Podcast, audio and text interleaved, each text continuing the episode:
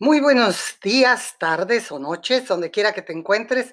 Por aquí María Luisa López Corso, deseándote lo mejor, saludando a todos mis amigos amantes de la libertad. El día de hoy vamos a aprender, eh, bueno, vamos a hablar un poquito de cómo vivir con las tensiones. Hoy en día todos, con todas nuestras formas complejas de ganarnos la vida y con nuestras infinitas posibilidades de diversión, millones de personas ya no poseen la capacidad de sentirse alegres. Muchas de esas personas están tensas y nerviosas. Otras arrastran los pies, constantemente cansadas a pesar de lo poco que hacen. Muchas son incapaces de conciliar el sueño por la noche. Y para un considerable número, el llamado incremento en el tiempo libre únicamente le ha proporcionado preocupaciones e infelicidad. Si tú te encuentras bajo una constante tensión o te has encontrado alguna vez, sabes muy bien lo sombría que puede parecer la vida. El éxito, la tranquilidad mental, la liberación de las preocupaciones de dinero, un sentido de logro, Todas estas son metas que vale la pena únicamente si se encuentra en un estado mental físico adecuado que le permita gozar todos los frutos de sus esfuerzos a medida que los cosecha. Y por supuesto, no podrá disfrutarlos de ninguna manera si en usted hay tanta tensión que su mente y su cuerpo deciden que ya han tenido suficiente y quebrantan su resistencia. El éxito es para disfrutarlo. Esto lo dice el doctor Harry Johnson, quien nos va a hablar un poquito de, esta, de este tema. Vamos a empezar por averiguar qué es la fatiga y qué es la tensión. Son sensaciones parecidas pero no iguales. El cuerpo humano fue diseñado para resistir un infinito número de cambios y ataques ocasionados por su medio ambiente. El secreto de una buena salud yace en el ajuste adecuado de las diversas clases de fatiga del cuerpo humano. Fatiga es el índice de desgaste natural del organismo. En términos más sencillos, cualquier cosa que parece agobiadora o cansada te causa fatiga. El hecho de salir al frío, del frío al calor, produce fatiga. Hay fatiga en el cuerpo debido a una enfermedad, a un esfuerzo físico o mental, al hecho de cruzar la calle o vernos expuestos a una corriente de aire. Cualquier emoción, cualquier actividad es causa de fatiga. La sensación de estar agotados, nerviosos o enfermos es un síntoma muy subjetivo de la fatiga. La forma en que reaccionamos a la fatiga es lo que constituye la diferencia entre una vida sana y una vida agradable y el sufrimiento debido a una gran variedad de síntomas desagradables. Por otra parte, la fatiga representa un ataque físico directo al organismo y la tensión excesiva es uno de los agentes productores de esa fatiga. Entonces, ¿qué es la tensión? En primer lugar, la tensión es normal y benéfica, es parte del funcionamiento normal del cuerpo y de hecho sin ella no es posible llevar una vida sana. La tensión se ha definido como una energía psíquica que es necesario liberar. La tensión es ese impulso interno que normalmente se considera como un signo de las personas de éxito, ya sea que se trate de un atleta de primera, de un obispo, de un ejecutivo de negocios o de un general. La tensión es lo que obliga al ser humano a seguir adelante. Por alguna razón, parece existir la noción popular de que la tensión es algo malo, pero no es así. Igual que muchas otras cosas en la vida, la tensión solo es nociva en grandes dosis. Por ejemplo, la cuerda de un reloj no puede desempeñar su función sin estar bajo una constante tensión, pero todos sabemos cuáles son los resultados de darle demasiada cuerda al reloj. Sucede lo mismo con el cuerpo humano. La atención que nos mantiene interesados y en estado de alerta es buena y necesaria. Pero cuando cruzamos esa delgada línea de divisoria, más allá de la cual nos convertimos en seres apresivos, aprensivos, ansiosos y temerosos, solo entonces llega a ser malo. De manera que la tensión, igual que la, la sazón de los alimentos, le proporciona sabor y efectividad a la vida. La vida sin tensión es como una sopa sin sal. Cuando participamos en algún deporte o presentamos, ah, presenciamos algún partido de fútbol, todos nos sentimos tensos.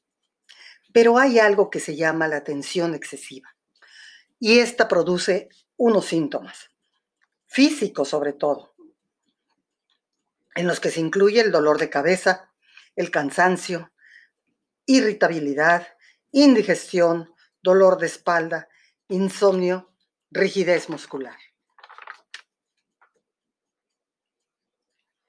Se ha confirmado que el síntoma, individual más común de la excesiva tensión es la fatiga. Durante todo el día puede estar presente un sentimiento de agotamiento y sin embargo la persona experimenta dificultad para conciliar el sueño por la noche. Otro síntoma común es una sensación de inquietud crónica y de incapacidad para concentrarse. Después tenemos el dolor de cabeza ocasionado por la tensión, que las personas describen como una sensación de tirantez y dolor en la parte posterior del cuello y la cabeza. También hay muchos síntomas característicos que se originan en el aparato gastrointestinal, indigestión, gases, estreñimiento y calambres en la parte inferior del abdomen, todo lo cual puede estar ocasionado por la tensión. Por último, las palpitaciones cardíacas acompañadas por una sensación de opresión en el tórax alrededor del corazón también puede ser resultado de la tensión. Entonces, la tensión excesiva cumple con un pronóstico terrible que es llevarte a la enfermedad y finalmente a la fatiga. Y con la fatiga casi no puedes hacer nada. Entonces, todas las personas que tienen esta fatiga excesiva y tensión vinieron no vinieron al mundo con esos síntomas y tampoco vinieron necesariamente con una predisposición a ellos.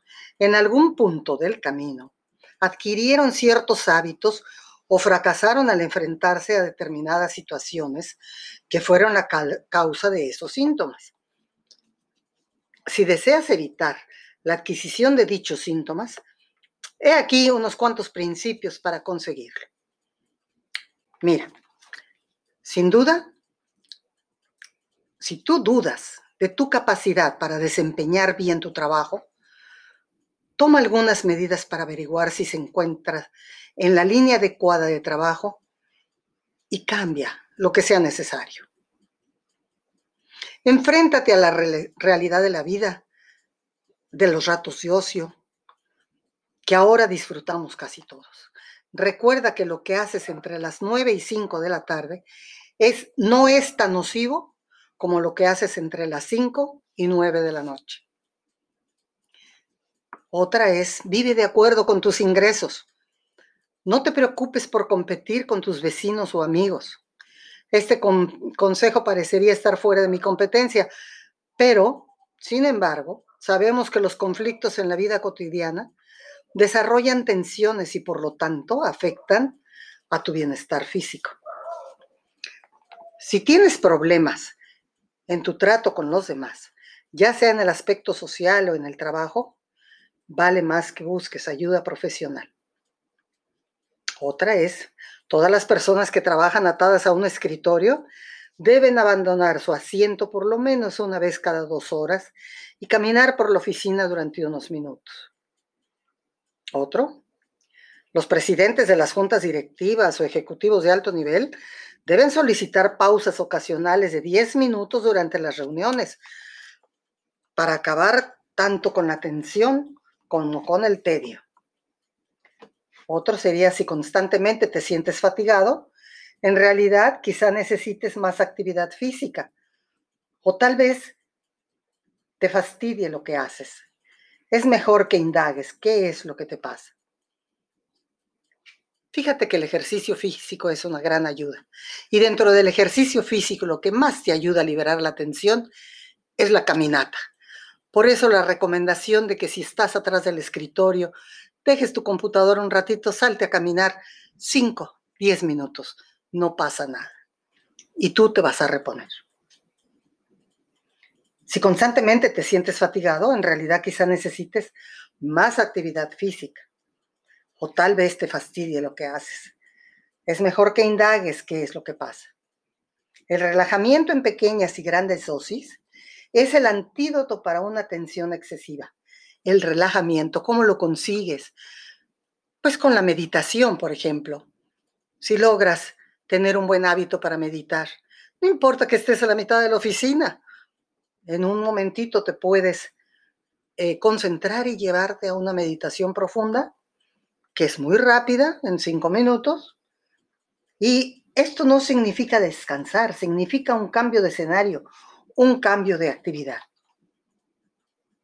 La mejor cura para la fatiga causada por la tensión es el ejercicio y el mejor ejercicio es caminar.